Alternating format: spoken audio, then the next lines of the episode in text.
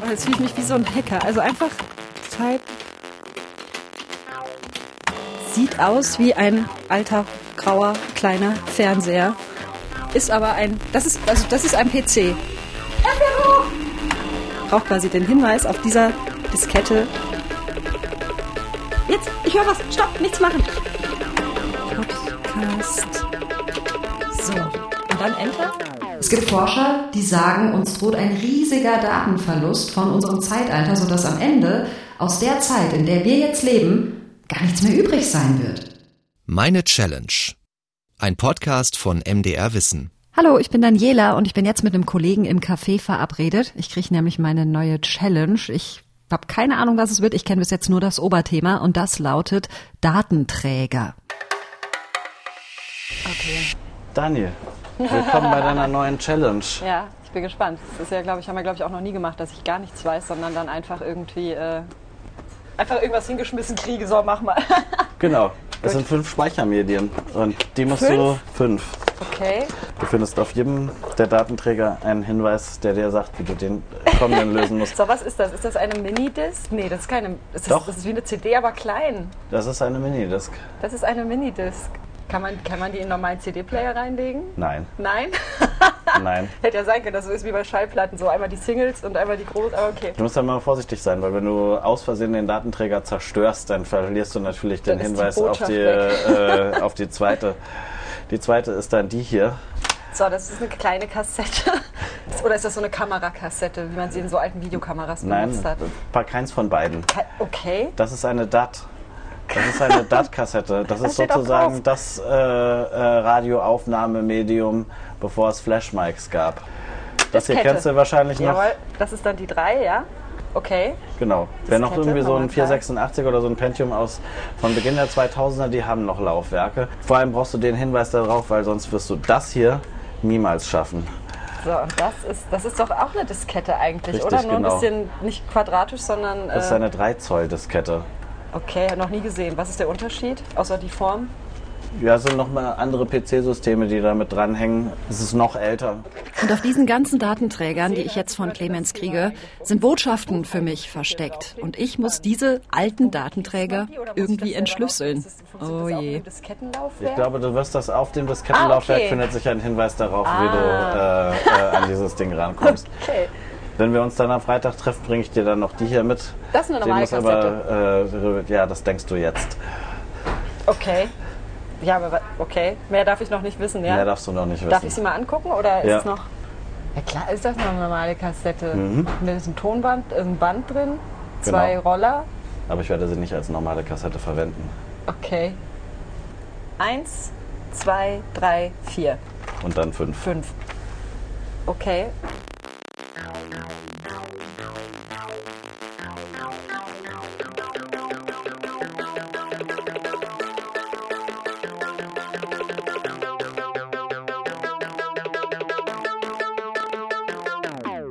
Ja, jetzt bin ich wieder zu Hause mit dem Auftrag für meine Challenge. Ich soll also irgendwie so ein bisschen eine Reise zurück in die Digitalsteinzeit machen mit diesem ganzen Kram hier. Ich meine, Diskette geht klar, ja, habe ich früher selbst benutzt. Aber Minidisc zum Beispiel habe ich nur gesehen, noch nie in der Hand gehabt. Und diese 3 Zoll Diskette, die DAT-Kassette und dann noch dieses Ding, das aussieht wie eine normale Musikkassette, aber irgendwie doch keine ist am Ende. Keine Ahnung, was ist hier los?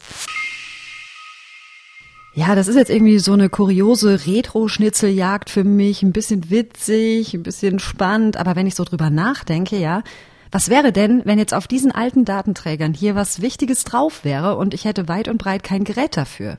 Also wenn zum Beispiel hier auf dieser Diskette Rezepturen für Krebsmedikamente enthalten wären und wir kämen da nicht mehr ran. Oder noch ein bisschen dramatischer, wenn nur auf dieser einen DAT-Kassette hier jetzt zum Beispiel eine Formel drauf wäre, mit der wir einen drohenden Meteoriteneinschlag verhindern könnten, ja? Also das Prinzip ist schon ein bisschen gruselig, wenn ich so drüber nachdenke. Wir nennen uns Wissensgesellschaft, aber wir wissen gar nicht, wie sicher wir sein können, dass all dieses Wissen auch irgendwo sicher gespeichert wird. Und zwar so, dass es möglichst lange überdauert. Es gibt Forscher, die sagen, uns droht ein riesiger Datenverlust von unserem Zeitalter, sodass am Ende aus der Zeit, in der wir jetzt leben, gar nichts mehr übrig sein wird, weil wir zwar riesige Datenmengen erzeugen, aber die Datenträger nur ganz begrenzt haltbar sind. Beispiel äh, Standard-Festplatte, ja, so eine externe Festplatte, wie viele von uns vielleicht auch zu Hause haben, Lebensdauer im Durchschnitt gerade mal sechs Jahre. Ich meine, ja, ist Durchschnitt, aber ist trotzdem nicht viel, ne? Und CDs und DVDs ist nochmal eine Nummer krasser, die halten manchmal sogar nur drei Jahre. Das ist echt nicht viel. Na, ich gehe jetzt natürlich nicht davon aus, dass mein Kollege mir hier jetzt die Weltformel auf Diskette oder so äh, überreicht hat. Also bei mir ist das alles nur noch mal kleiner, aber trotzdem, die Challenge will geschafft werden. Ich mache mich mal ans Entschlüsseln. Und zwar äh, frage ich mal meinen Kumpel Michel, der arbeitet nämlich an der Wirtschaftsinformatik hier an der Uni in Leipzig. Informatik, der kennt sich ja dann hoffentlich so ein bisschen aus mit Datenträgern und vielleicht haben die da ja irgendwelche Gerätschaften, die mir weiterhelfen. Hey Michel, hier, äh, wo ich dich gerade an der Strippe hab, ähm, hast du zufällig was, womit man Minidiscs oder DAT-Kassetten oder Disketten abspielen kann? Die alten Sachen, ähm, Disketten eventuell. Ich könnte mal bei uns im Rechenzentrum nachfragen. Oh ja, das wäre voll cool. Dann würde ich wegen der Diskette mal auf dich zurückkommen, ja? Äh, du meinst die kleinen 1,44 Zoll Disketten, richtig? Ähm, ja, genau, also so normale halt. Da haben circa 20 Pornobilder drauf gepasst. ja, das waren harte Zeiten. Also hat mir mein Kumpel erzählt. Mhm, natürlich. Das hat ihm ein Freund erzählt, ist klar, Michel. Na gut, äh, helfen kann er mir jetzt leider so spontan nicht und auch sonst haben meine Freunde leider offenbar keine entsprechenden Gerätschaften zur Verfügung, die mich weiterbringen würden bei meiner Challenge. Es sind alle eher so, wenn ich frage, hey, hast du ein Diskettenlaufwerk? Äh, Dani, was willst du von mir? Ich glaube, ich brauche einfach ein bisschen mehr Reichweite und deswegen nutze ich jetzt einfach Instagram, poste dann einen kleinen Aufruf mit Fotos hier von den verschiedenen Datenträgern und verbunden mit der Aufforderung Leipzig, wenn von euch jemand zum Beispiel ein Diskettenlesegerät hat, meldet euch bitte bei mir. Auf einer Minidisc können 70 Minuten Musik oder Tonaufnahmen in hoher Qualität gespeichert werden. Im Gegensatz zur CD kann eine Minidisc wie eine Kassette immer wieder neu beschrieben werden. Ja, so ein Ding hatte mein bester Kumpel damals, ganz früher, als wir noch zur Schule gegangen sind. Und ich weiß es noch ganz genau, der hatte das morgens an der Bushaltestelle. Ich hatte noch mein Discman, so dieses Ding, das dann immer so geruckelt hat, wenn der Bus über einen Huppel gefahren ist. Und ich habe diesen MD-Player gesehen und dachte, boah, das ist die Zukunft, wie cool. Aber war es dann halt überhaupt nicht, ne? Also ich erinnere mich noch, mein Kumpel hat das Ding überhaupt nicht lange gehabt, vielleicht ein Jahr, wenn überhaupt. Und dann ist er auch zu MP3-Playern gewechselt. Uh, ich habe eine Nachricht von Katha bekommen. Katha ist eine alte Freundin, die kenne ich noch vom Uniradio. Und Katha schreibt, die hat einen Minidisc-Player. Der funktioniert anscheinend auch noch. Super. Katha, entstaubt das Ding. Ich komme vorbei.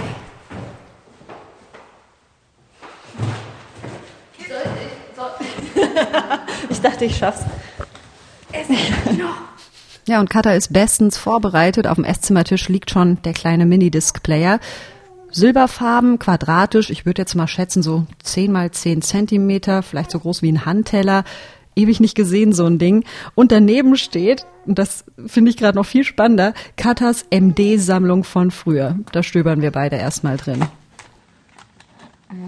Mixtape. Was, was, was? Nichts. Schon. Aber das hier, Phil Collins ist nicht meine. Das Nein, ist einfach das nicht meine. allen uncool. Sag Ich schwöre dir, dass Phil. Collins, ich wirklich, ich bin über, ich höre kein Phil Collins, wirklich nicht. Da ist Phil Collins voll geil. Ich Nee, habe so eine Audi-Playlist. Wenn der kommt mit Can't Hurry Love oder sowas, ich feiere das voll. okay, also ich kann Phil Collins auf jeden Fall nicht leiden, wenn der Deutsch singt. Ja, also diese kann ganzen macht- Tarzan, oh Tarzan-Sachen sind ganz schlimm.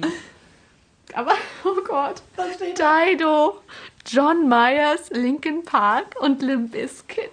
Das ist einfach so für alle Situationen des Lebens. Ja. Das, oh Gott, das ist echt. Geil. Ja. Weißt du noch, wann du das ungefähr benutzt hast? Und hast du das benutzt wie unser eins ein Walkman oder ein Discman und so? Ja, also ich habe das ungefähr um die 2000 herum gekauft, das weiß ich noch, kurz vorm Urlaub. Das war, als gerade MP3-Player gerade ganz äh, neu reinkam. Und ich weiß noch, dass meine Freundin einen MP3-Player gekauft hat, 256 MB, das war damals riesengroß. ist halt nichts mehr. und er hat 200 Euro gekostet und ich dachte, das kann ich mir auf gar keinen Fall leisten. ähm, ich möchte aber auch nicht meinen Discman mit in Urlaub nehmen. Deswegen habe ich irgendwas gesucht, was kleiner ist und dann bin ich, äh, habe ich hier diesen MD-Player gekauft und MDs und man kann super gut Playlists damit machen. Das wollte ich gerade fragen, weil du hast ja auch so einen Karton mit alten MDs, die ja teilweise von dir selbst oder die ja alle von dir. Ist das überhaupt legal gewesen?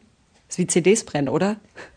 Naja, nein. Knast? Nein, denn ich habe sie, ich habe sie tatsächlich analog überspielt in Echtzeit. Das heißt, ich saß zwei Abende vor dem Urlaub da und das Witzige ist, wenn wir jetzt reinhören würden in einige, dann würde man noch das ICQ-Geräusch bei einigen hören. Doch.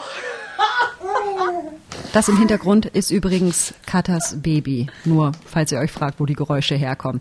Aber vor lauter Baby gucken darf ich natürlich meine Challenge hier nicht vergessen. Es ist Zeit für den Minidisc-Player. Und ich wüsste da jetzt noch nicht mal, wie rum die Minidisc in dieses Gerät rein muss. Sieht aus wie so ein Walkman. Ja, nur kleiner. Jetzt ist es drin. Ja. Und geht es zu? Ja. Okay, also wir haben es anscheinend richtig rum reingetan. So, es geht los. Oh, warte, wir müssen- brauchen noch Kopfhörer. Warte, ich habe hier meine Kopfhörer. Sehr gut. Dann können wir das direkt. Nee, Mikrofon? Nein. Nee, das Kopfhörer. Da. So, das heißt, ich setze mir mal die Kopfhörer auf. Kann man da jetzt irgendwie. Ist da irgendwas drauf?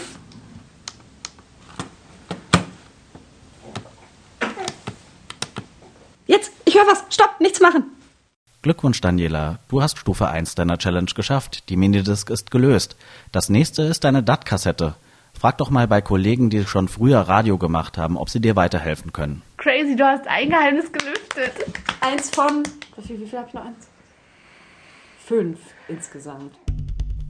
Ja, cool. Schritt eins der Challenge ist geschafft und das ist nicht das Einzige, worüber ich mich freue, sondern es war auch so voll cool, so ein kleiner äh, Flashback, die Musik der 2000er. Katha und ich sind gleich alt und äh, Katha hat jetzt mit ihrer MD-Sammlung so eine kleine Reise zurück in die Vergangenheit gemacht und mich mitgenommen. Das war ganz schön. Aber was macht ein Katha, wenn ihr MD-Player mal kaputt geht? Ich meine, das Ding hat 20 Jahre auf dem Rücken. In technischen Relationen gerechnet ist es also wirklich ein Relikt aus der Digitalsteinzeit, ja? Und wenn dieser Minidisc-Player von Kata kaputt ist, dann hat Kata das gleiche Problem wie ich. Dann steht sie da mit einem Haufen voller Datenträger und ihr fehlt das passende Abspielgerät.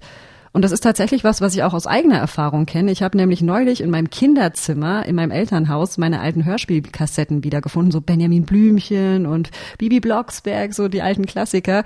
Und dachte so, oh, wie schön. Und ich hätte das so gerne gehört. Ich habe aber keinen Kassettenrekorder mehr, ja? Und vielleicht sind in ein paar Jahren so Kassetten oder die Abspielgeräte dafür auch überhaupt nicht mehr zu kriegen. Habt ihr vielleicht ein ähnliches Problem mit Erinnerungen aus eurer Kindheit, irgendwie Kassetten oder Vergleichbares? Oder habt ihr vielleicht einen Kassettenrekorder für mich? Dann schreibt mir gerne an challenged.mdr.de. Naja, ich meine, dass ich jetzt meine Benjamin Blümchen-Kassetten nicht mehr anhören kann, das ist schade, aber auch kein Weltuntergang, ja? Aber wer kümmert sich denn drum, dass ganz grundlegendes Menschheitswissen, ganz wichtige Inhalte nicht verloren gehen? Ja, mein Name ist Tobias Steinke. Ich arbeite bei der Deutschen Nationalbibliothek in der IT-Abteilung und befasse mich schon seit äh, vielen Jahren dort mit der digitalen Langzeitarchivierung, aber auch mit der Webarchivierung. Also damit, wie wir digitale Publikationen, die wir sammeln, dauerhaft zugänglich und verfügbar halten. Ja, die Deutsche Nationalbibliothek, die macht das, was ich hier bei meiner Challenge so im Kleinen mache und so ein bisschen spielerisch, die macht das in großen Stil und äh, die müssen teilweise auch so richtig Detektivarbeit machen bei exotischen Sachen. Ja, also es kommt darauf an. Natürlich haben wir auch uns in der Sammlung äh, viele alte Objekte, die ähm, mal publiziert wurden, wo man aber ähm, in der Größe der Sammlung, wir haben viele tausend Sachen gesammelt, nicht in allen alle Einzelfallstricke kennt. Aber wir haben eher durch Zufall, um ein Beispiel zu nennen, festgestellt, dass wir eine Disk, die aussieht wie eine normale CD-ROM, CD, in unserem Magazin haben, äh, die von Anfang der 90er Jahre ist und ähm, wir dann festgestellt haben, dass es sich gar nicht um eine PC-CD-ROM, wie wir eigentlich, so stand es auch im Katalog vermerkt, äh, es sich handelte, sondern um ein spezielles E-Book-Format, was ähm, nur Anfang der 90er Jahre von, von Sony mal hergestellt wurde, was aber sehr schnell vom Markt verschwand, weil es damals noch in der Frühphase war.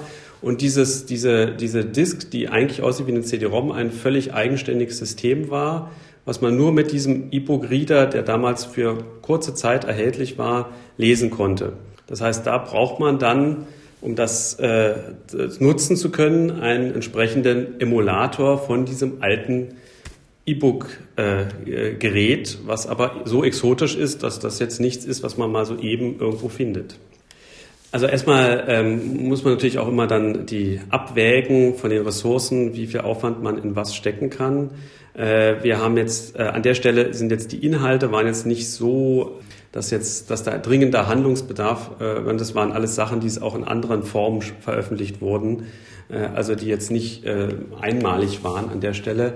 Aber wir haben damals trotzdem mal äh, geguckt und da gab es dann in Japan einen Emulator. Das haben wir mehr so äh, mal experimentell uns angeschaut, aber das ist jetzt nichts, was wir in unsere Produktion genommen haben oder was tatsächlich im Lesesaal verfügbar wäre. Ja, da haben sie Glück gehabt. Äh, die Experten konnten das Problem also lösen. Aber gut, ne, die Deutsche Nationalbibliothek, die hat ja auch ganz andere Connections als ich. Die ist ja viel besser vernetzt. Und das ist auch gut so, denn es gibt keinen Datenträger und kein Medium, das äh, für die Ewigkeit ist, hat Tobias Steinke mir erzählt. Die gute Nachricht ist aber, hat er mir auch gesagt, alles lässt sich runterrechnen auf Nullen und Einsen. Das ist die gute Nachricht. Das Problem ist aber, diese Nullen und Einsen, die müssen interpretiert werden. So von wegen, das Buch ist immer da, man braucht aber eben die passende Brille, um es lesen zu können. Da gibt es grundsätzlich zwei äh, Ansätze, zwei Lösungsstrategien. Die eine nennt sich auch Migration, aber meint in dem Fall nicht die Migration von Datenträgern, sondern meint die Migration, äh, also die Konvertierung von Dateiformaten. Das heißt, ähm, solange man ein Dateiformat noch versteht ähm, oder interpretieren kann, äh, man aber absieht, dass es in den nächsten Jahren äh, nicht mehr äh, interpretiert werden könnte, dann äh, konvertiert man das mit einer entsprechenden Software von einem Dateiformat in ein anderes Dateiformat. Das ist ein Prozess, den man immer wieder machen muss und der natürlich auch aufwendig ist mit der Anzahl der Objekte, umso aufwendiger wird es. Aber das ist eine Möglichkeit, die Konvertierung. Die zweite Möglichkeit ist Emulation. Und Emulation meint, dass man mit Hilfe von Software ein altes System auf neuen Systemen nachstellt, emuliert. Das heißt, dass diese Software ein altes Computersystem, zum Beispiel ein Homecomputer aus den 80er Jahren, Modoro 64 gab es da mal, der eigentlich völlig anders ist als heutige PCs zum Beispiel, aber dieses alte System wird von der Software nachgestellt als äh, Software und dann kann man die alten Programme von diesem Commodore 64 auf einem aktuellen PC äh, nutzen. Ja, ist also auf jeden Fall äh, besser als nichts. Mein Kram fällt jedenfalls nicht in den Verantwortungsbereich der Deutschen Nationalbibliothek. Da muss ich mich dann also selber drum kümmern, dass ich zum Beispiel, wenn ich irgendwann mal eine hutzelige Oma im Altenheim bin, mir immer noch die, äh, Entschuldigung, Sauffotos von unseren Abifahrten und so weiter angucken kann oder dass ich dann noch in alten E-Mails rumlesen kann. Erstmal sitze ich hier aber eben jetzt noch mit meinen verbliebenen vier Datenträgern und die nächste Aufgabe meiner Challenge ist diese merkwürdige kleine DAT-Kassette. Digital Audio Tape, kurz DAT, ist eine digitale Kassette für Audioaufnahmen. Die Tonqualität ist höher als bei CDs. DAT-Rekorder waren deshalb lange Standard-Arbeitsgeräte in Tonstudios und Radiosendern. Okay, die Dinger waren mal Standard bei Radiosendern. Da hat mir ein Kumpel sofort den Tipp gegeben, Danny, geh doch mal bei deinem alten Uniradio vorbei. Mephisto 97.6 an der Uni in Leipzig, die Techniker da, die haben da doch ihre Rumpelkammern und die wühlen doch da ganz bestimmt mal für dich drin rum und finden ein Gerät, mit dem du diese DAT-Kassette abspielen kannst. Also DAT-Kassette in eine Tasche, aufs Fahrrad und ab zur Uni.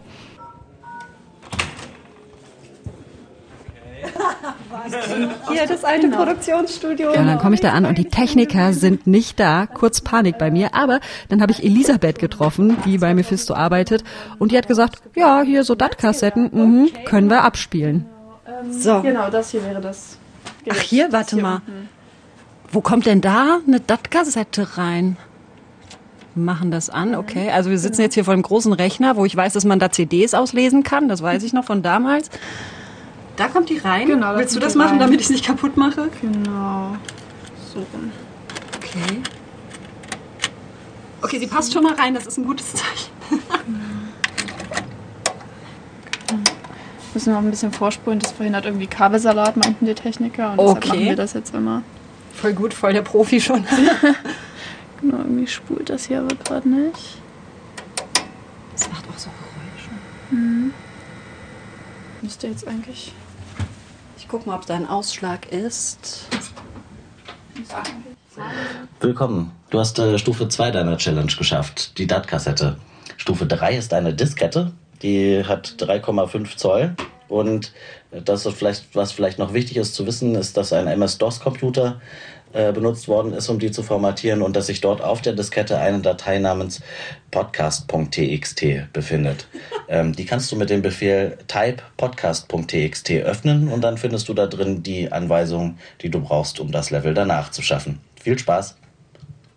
Wow, was war das? Das war die Botschaft für mich. Das war auf dem ersten Datenträger, das war eine Minidisc und da war das auch so, dass mein Kollege mir da drauf gesprochen Okay, jetzt ist da die Rede in der Botschaft von einem MS-DOS-Rechner.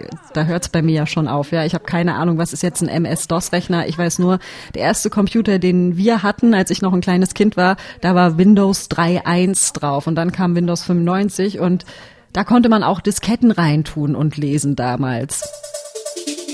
3,5 Zoll Disketten waren Anfang der 1990er Jahre die Standarddatenträger, um Dateien von einem Computer zum nächsten zu kopieren. Maximal passen 1,44 Megabyte Daten darauf. Eine Folge von Meine Challenge müsste auf insgesamt 24 Disketten aufgeteilt werden. Ja, und so einen Rechner wie wir früher hat wohl auch mein alter Kumpel Frank tatsächlich zu Hause rumstehen. Hallo, hier ist Dani. Ja. Jo, danke. Lange nicht gesehen, danke schön, dass du mir hilfst. Ja, was auch immer da drauf ist. Ja, Ich weiß ungefähr, was da drauf ist. Nicht spannend. Das sind einfach meine Botschaft für das nächste. Frank hat extra für mich seinen alten Rechner ausgegraben, in seinem Wohnzimmer aufgebaut und ich sehe sofort, yay, das Ding hat ein Diskettenlaufwerk. Aber es. Er fährt hoch! Ja. Man hört es an der Lüftung. Ich gebe dir einfach mal die Diskette. Und wir er ist hoffen, jetzt dass hochgefahren. sie nicht gefressen wird vom Oh Gott, was, was ist das Schlimmste, was jetzt passieren kann? Das ist ein merkwürdiges Geräusch aus dem Rechner kommt und die Diskette danach nicht mehr lesbar ist.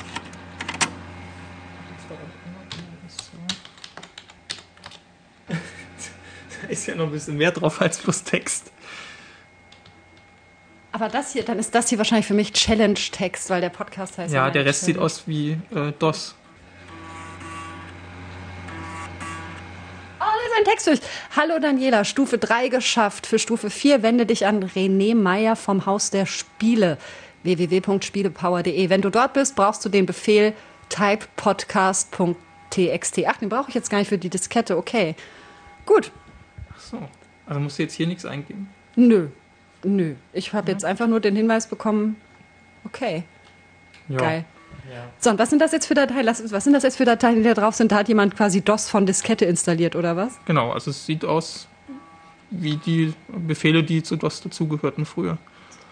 Ja, Diese Diskette sein muss. Was mal, wenn, wenn, das kann man ja nachschauen. Ja, genau, guck mal. Wie guckt man das nach? Da. In der CPI-Datei. Geändert. 19 und was? Das kann nicht sein. Das kann nicht sein, Ja, oder? zumindest wurde die Datei da erstellt. Äh, Da ist eine Datei drauf, geändert am 26. April 1988. Dann wäre die Datei gerade mal ein Jahr jünger als ich. Aber das kann doch nicht sein, oder? findet man noch was, aber die ist erstellt worden am. Ne, das ist, das wäre mein Kollege gemacht. Aber das stimmt auch nicht. Nee, das stimmt. 4.1.1980. Lieber Clemens, ich glaube nicht, dass du die Datei, die Textdatei für mich am 4. Januar 1980, also sieben Jahre vor meiner Geburt auf den Tag genau erstellt hast. Nein, das stimmt wahrscheinlich nicht. Nein, denn das wäre tatsächlich auch ein bisschen gruselig. Frank hat mir dann auch noch erzählt, wie er seine Daten sichert. Und zwar macht er das in einer eigenen Cloud. Der hat sich zwei spezielle Festplatten angeschafft. Doppelt hält besser, falls eine mal ausfällt. Und diese Festplatten sind an ein Netzwerk angeschlossen, auf das er von überall zugreifen kann. Das ist natürlich wirklich Pro-Level im Vergleich zu mir. Ich habe vor Jahren mal mir eine externe Festplatte zugelegt, habe die einmal vollgepackt, in die Schublade getan und seitdem irgendwie nie wieder angeguckt. Aber wenn ich meine Daten irgendwo ablege, um sie äh, zu archivieren, dann stellt sich natürlich auch die Frage, welche Daten sind mir denn so wichtig, dass ich sie unbedingt aufheben will, ja? Also ich meine, klar, persönliche Dinge, Fotos, Erinnerungen und so, bei, und so weiter.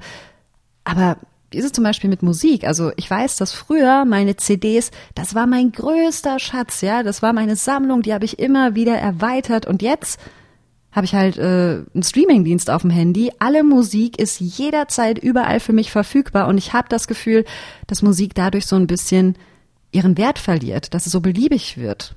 Kennt ihr das vielleicht? So Spotify statt CDs, Netflix statt äh, DVDs und dadurch verliert es so ein bisschen seinen Wert. Oder habt ihr was, wo ihr sagt, nee, das ist noch so richtig mein Schatz und das lasse ich mir auch durch Streamingdienste nicht madig machen. Sagt mir gerne eure Meinung, challenge at mdr.de. So gespannt. Also hier sind, hier sind wir im Bildschirmraum, würde ich sagen. Genau, das ist der Bildschirm- und ähm, Fernseherraum. Ähm, hier sind Fernseher und Monitore. Ja. Fernseher für die Konsolen, ähm, Monitore für die Heimcomputer. Ja, und Schätze sind ein prima Stichwort, denn René Meyer hat Tausende davon, mindestens. Ich darf ihn zu Hause besuchen. Ganz normales Häuschen in Leipzig, aber im Keller von René Meyer, da lagert echt der Wahnsinn. Also es ist richtig unglaublich. René Meyer gehört nämlich das Haus der Computerspiele. Und da ist unterirdisch wirklich ein richtiges Labyrinth. Jeder Raum hat so ein eigenes Thema. Da stapeln sich irgendwie die Apple-Computer bis unter die Decke. Da stehen alle Super Mario-Spiele im Regal und alle möglichen Ausgaben von Lego-PC-Spielen und so weiter. Es ist wie in einer knallbunten Bibliothek und wenn René Meyer hier nicht bei mir wäre, ich würde mich hier hoffnungslos verlaufen. Fast alles PC-Spiele, mit, mit Ausnahme dieses Regals. Hier sind Macintosh-Spiele. Okay. Ähm, die teilweise ähm, kompatibel sind. Also oftmals war es so, ähm, dass Wenn es ein Paradies für Zocker gibt, ich glaube, so wie das hier, wie den Keller von René Meyer, so stelle ich mir das vor. Aber trotz all dieser Eindrücke, die hier gerade auf mich einprasseln, darf ich natürlich meine Challenge nicht vergessen. Ja, es hieß ja im letzten Hinweis, René Meyer kann mir helfen bei diesem komisch geformten Ding. Ich nenne es jetzt einfach mal Diskette, aber es ist halt nicht quadratisch, sondern es ist so rechteckig. 3-Zoll-Disketten sind Exoten aus den 1980er Jahren, technologisch fortschrittlich und sehr robust. Allerdings verwendete nur der britische Hersteller Amstrad die 3-Zoll-Disketten, die mit einem Stückpreis von 7 bis 20 D-Mark sehr teuer blieben und sich deshalb nicht durchgesetzt haben. das kenne ich. Ja? Ja. Was ist das Also denn? das ist ähm, eine Computerdiskette. Das ist auch eine Diskette, okay. Das ist eine Computerdiskette, die sich aber von den Disketten äh, etwas unterscheidet durch das Format. Sie hat eine andere Größe. Man Ja. kennt ja dreieinhalb Zoll Disketten vielleicht noch und dann die größeren fünf und Viertel und vielleicht noch die acht Zoll Disketten, die größer waren. Das ist ein Diskettenformat, äh, was es nur von Schneider gab, ähm, beziehungsweise die ähm, britische Firma Amstrad. Ähm, deren Computer in Deutschland, in Westdeutschland unter dem Label Schneider verkauft worden waren. Also eine Schneider-Diskette und die hat eine Größe von 3 Zoll. Ähm, und es ist ein bisschen knifflig, da Programme drauf zu bekommen, weil man eben halt gar keine Lesegeräte oder so hat. Ne? Ja, und da haben wir wieder dieses Problem, ja? Wenn die Lesegeräte nicht vorhanden sind, steht man da mit seinem Datenträger und kommt halt nicht weiter. Also hier braucht man tatsächlich eben einen Computer, der ein 3 Zoll Laufwerk hat. Haben Sie sowas? Ja. Das ist eigentlich eine blöde Frage, oder wer, wenn nicht Sie? Und könnten wir mal schauen, was auf dieser Diskette ist, weil ich brauche quasi den Hinweis auf dieser Diskette, damit ich das nächste entschlüsseln kann, sozusagen. Das kann man machen. Interessanter, also es gab ähm, nur ganz wenige Computer, die ähm, 3 Zoll Disketten gelesen haben. Ich kenne zwei. Das war ähm, zum einen der Schneider CBC und das andere ist der Schneider Joyce. Und hier steht witzigerweise auch Joyce. Und zufälligerweise habe ich einen Schneider Joyce. Oh Gott, gut. Und das sind ähm, eben die 3 Zoll Disketten. Schlitze.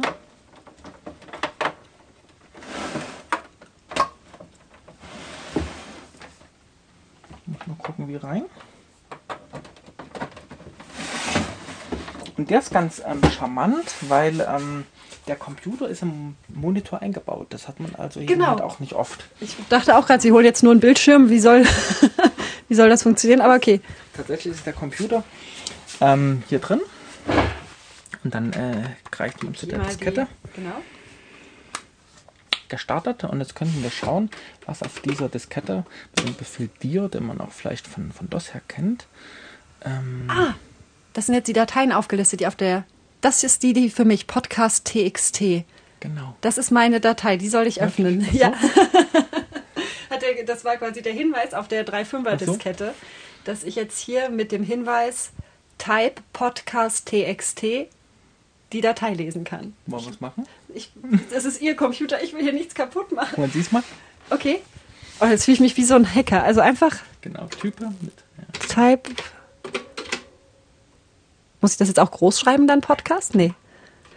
Ich finde es Podcast. So. Genau so. Und dann Enter? Ja. Da steht ja. Hallo Daniela, Glückwunsch, du hast Stufe 4 der Challenge gelöst. Stufe 5 ist die Kassette. Es handelt sich nicht um Musik. Den Hinweis bekommst du per Nachricht. Schreib mir, wenn du das hier liest, Clemens. Okay, dann muss ich gleich mal meinen Kollegen anpiepen. Aber ich fühle mich wie so ein Hacker, weil so sind in so ähm, so Hollywood-Filme aus den 90ern, wenn man sich in irgendein System einhackt, ist immer dieser schwarze Bildschirm mit grüner Schrift und da werden dann irgendwelche Befehle eingegeben. Einerseits äh, schwirrt mir jetzt richtig der Kopf. Das war so viel Input, so viel Zeug und gleichzeitig bin ich natürlich total dankbar, dass René Meyer mir helfen konnte mit dieser 3 Zoll Diskette. Aber es ist ja irgendwie auch keine Option, dass man für alle Eventualitäten immer die passenden Lesegeräte im Keller stapelt, oder? Also ja, für René Meyer ist es irgendwie cool, den macht es froh, aber es ist ja am Ende nicht für jeden praktikabel, denke ich mal. Und da kann man ja jetzt sagen, hey, die Cloud ist doch die perfekte Lösung. Nimm keinen Platz weg, musst dich nicht drum kümmern, dass dir irgendwelche Festplatten abkacken oder was auch immer, oder dass deine CDs zerkratzen oder dass du kein Diskettenlaufwerk hast. Deine Daten sind einfach immer verfügbar. Klingt gut, oder? Die Cloud äh, ist äh, letztlich ein IT-Dienst, der von Profis gemanagt wird. Und man kann schon davon ausgehen, dass dort äh, Daten nicht verloren gehen, dass dort das Thema Alterung von Hardware richtig adressiert wird und ähm, dass die Daten in der Cloud sozusagen mit einem Backup und einer Verlässlichkeit und äh, Zuverlässigkeitsattributen ausgestattet sind, die man als Heimanwender eher nicht hat. Das ist Professor Andreas Polze vom Hasso-Plattner-Institut und der kümmert sich da um das Fachgebiet Betriebssysteme und Middleware. Das Wort habe ich neu gelernt. Das sind Programme, die als Schnittstelle zwischen zwei verschiedenen Anwendungen dienen. Ja, und Professor Polze hat eine ganz gute Meinung von Cloud-Diensten. Er hat aber auch ein Aber, nämlich Cloud, das heißt, man speichert sein Zeug auf fremden Servern, die zum Beispiel in den USA stehen, wo auch immer. Und damit liegt eben der Zugriff, ja, und die Macht, was mit meinen Daten geschieht, in den Händen dieser Betreiber. Also sollte ich vielleicht doch lieber die Festplatte nehmen, weil da kann ich ja nicht ausspioniert werden. Klingt doch dann nach einer guten Idee, oder? Und dann kann ich mir mein Zeug entspannt nochmal angucken, wenn ich die in 10, 20 Jahren nochmal rauskrame aus der Schublade. Technische Systeme, die fallen, äh, aber die haben eine Zuverlässigkeitskurve. Man redet da häufig von der Badewannenkurve. Die gehen also kaputt ganz am Anfang und dann funktionieren sie eine lange Zeit und danach sind sie irgendwann alt und gehen dann wirklich endgültig kaputt.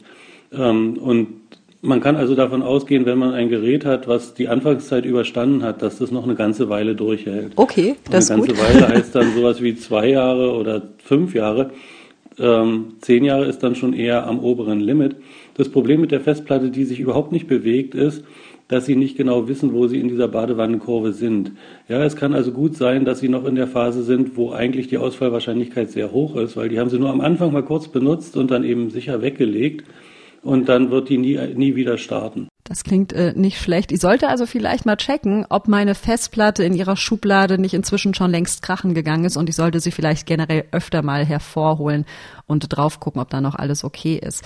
Aber es geht ja bei all dem nicht nur um die reine Haltbarkeit der Datenträger, sondern es geht ja auch darum, wenn das Ding in 20 Jahren noch funzt, dann können sich ja noch ganz andere Probleme auftun. Die zweite Frage, die Sie, die Sie ansprachen, das waren die Schnittstellen. Ähm, da kann man davon ausgehen, dass wir heute einen Stand der Standardisierung erreicht haben, der ähm, Rückwärtskompatibilität so weit umfasst, dass ein Gerät, was Sie heute betreiben, vielleicht in zehn Jahren immer noch verfügbar ist. Wie es in 20 Jahren aussieht, da würde ich keine Wetten abgeben. Krass, also nicht mal der Experte weiß, wie es in 20 Jahren aussieht mit unseren Daten und ob die dann noch verfügbar sind. Und so im Kleinen habe ich auch die Erfahrung schon gemacht, ja. Mein Papa hatte so eine Videokamera, damit hat er Filme gedreht, als mein kleiner Bruder und ich noch ganz kleine Kinder waren. Und wenn wir uns die Filme angucken wollten, konnte man diese Kamera immer ans Fernsehgerät anschließen. So, und ich weiß jetzt gar nicht, ob irgendwie die Kamera kaputt gegangen ist oder ob die neuen Fernsehgeräte den nötigen Anschluss nicht mehr hatten. Auf jeden Fall kommen wir an diese Filme nicht mehr ran. Und mein Papa wünscht sich nichts sehnlicher, als dass wir genau diese Filme nochmal angucken könnten. Und ich möchte die auch entsetzlich gern nochmal sehen. Also falls ich da jemals rankomme, dann will ich die nie, nie wieder verlieren. Und dann stellt sich eben wieder die Frage, ja, Dani, wie speicherst du den Kram denn diesmal? Gibt es eine perfekte Lösung? Naja, äh, sagt Professor Polze, so der Mix aus Cloud und Festplatte, das ist schon nicht verkehrt. Aber es kann sich vielleicht auch mal lohnen, dass man nicht immer nur digital denkt. Und man muss am Ende vielleicht auch noch sich darauf besinnen, das gute alte Papier. Nicht ist es nach wie vor so, dass große IT-Dienstleister das durchaus anbieten, ähm, Dokumente sicher und Dokumenten echt sozusagen auszudrucken und dann abzulegen in einem großen Lager. Wenn es etwas gibt, womit ich nie gerechnet hätte, dann ist es das, dass hier der Experte zu mir sagt, na, Frau Schmidt, Papier ist auch im Zeitalter der Digitalisierung gar nicht so eine schlechte Option. Andererseits leuchtet es auch ein bisschen ein, ne? dass Oldschool vielleicht manchmal eine ganz gute Wahl ist. Und zwar, wenn man an so babylonische Steintafeln denkt oder so. Die sind tausende Jahre alt und wir können die heute immer noch lesen. Und CDs, die wir uns vor zehn Jahren zugelegt haben, die machen heute nicht mehr mit. Also vom Experten habe ich ein ganz gutes Urteil bekommen, so ich mache schon viel richtig, ein bisschen Cloud, ein bisschen Festplatte, aber ich muss mich regelmäßig drum kümmern und meine Daten ein bisschen pflegen. Und damit kommen wir zum letzten Teil meiner Challenge und das ist für mich der verwirrendste, nämlich die Kassette, die aber irgendwie doch keine Kassette ist. Kompaktkassetten waren nicht nur Tonträger. Bei Computern wie dem C64 oder dem Amiga 500 wurden sie auch als Datenträger verwendet. Gespeicherte Daten konnten nur umständlich durch Spulen an die richtige Stelle abgerufen werden. Weil ihre Magnetbänder anfällig waren, hatten die sogenannten Datasetten nur eine kurze Lebensdauer. Und weil das so eine komplizierte Angelegenheit ist, hat mein Kollege mir ein bisschen Hilfestellung geleistet, hat mir einen Termin gemacht im Makerspace in Leipzig. Makerspace habe ich nie gehört, bin nie da gewesen.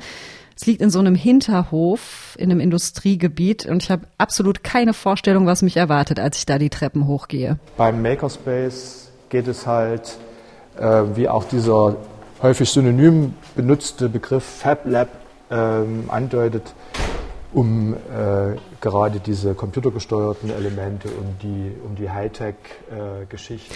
Es erwartet mich Oliver Tamm vom Makerspace in Leipzig. Der führt mich erstmal rum und sowas habe ich noch nie gesehen. Ist fast so ein bisschen wie im Spielekeller von René Meyer, ja. 400 Quadratmeter und es ist wie so eine Art Erwachsenenspielplatz in einem Fabrikloft. Da ist eine Schreinerei, da ist ein Fotolabor, Elektrowerkstatt, Metallwerkstatt, Töpferei. Die haben da irgendwelche Lasergeräte, mit denen man fräsen kann und so weiter. Es ist mega abgefahren. Also wie so ein Bastelparadies für Tüftler und ja, für erwachsene Menschen. Aber ich bin nicht hier, um zu tüfteln, ich bin nicht hier, um zu basteln, ich bin hier wegen dieser äh, Datasette.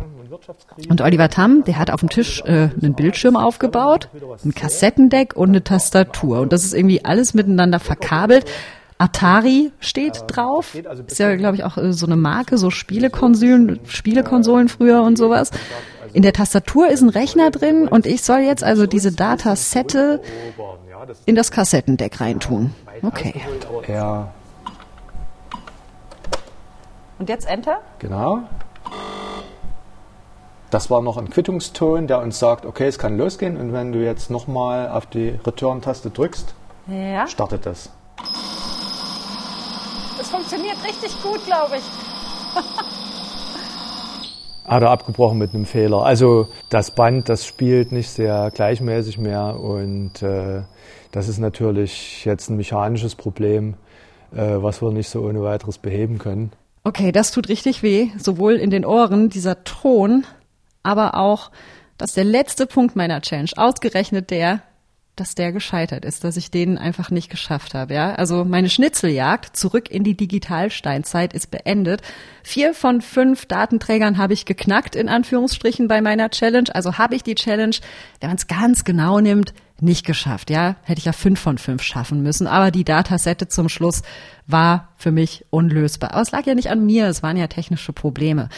Und trotzdem illustriert genau dieser Fall mit der Datasette jetzt zum Schluss nochmal ganz gut, wie blöd das ist, ja. Man steht da mit einem Datenträger und wenn das Abspielgerät den Geist aufgibt und der Datenträger veraltet ist, ja, dann sieht man halt alt aus, ja. Ich habe äh, auf jeden Fall einiges gelernt, äh, auch über mich selbst. Es turnt mich anscheinend sehr an, an PCs zu sitzen und äh, Befehle einzugeben und mich wie so ein Hacker zu fühlen, der irgendwie sich gerade in irgendein äh, System reinschleicht.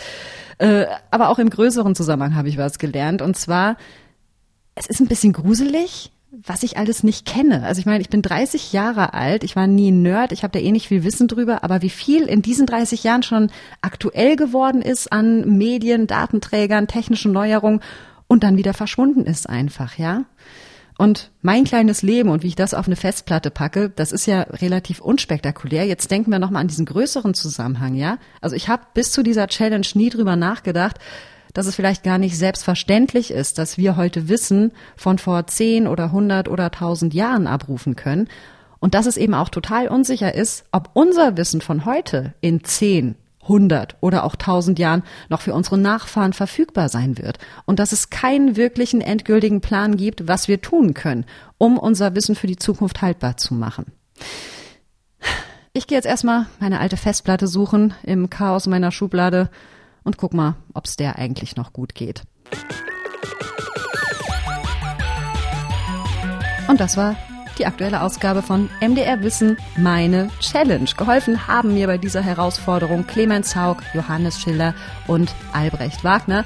Und wir hören uns natürlich in zwei Wochen wieder. Ihr wisst wo, nämlich auf challenge.mdr.de, iTunes, da wo ihr eure Podcasts hört. Und ganz neu, wir sind jetzt auch auf Spotify vertreten. Wenn ihr Feedback habt zu dieser Folge oder zu einer anderen Folge oder Kritik, Lob, Fragen oder ihr habt eine Idee für meine nächste Challenge, dann schickt einfach eine E-Mail. Geht ganz einfach an challenge.mdr.de. Und das war's für dieses Mal. Tschüss!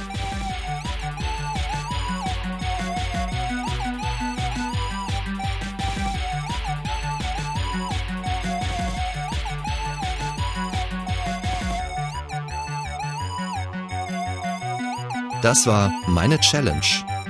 Ein Podcast von MDR Wissen.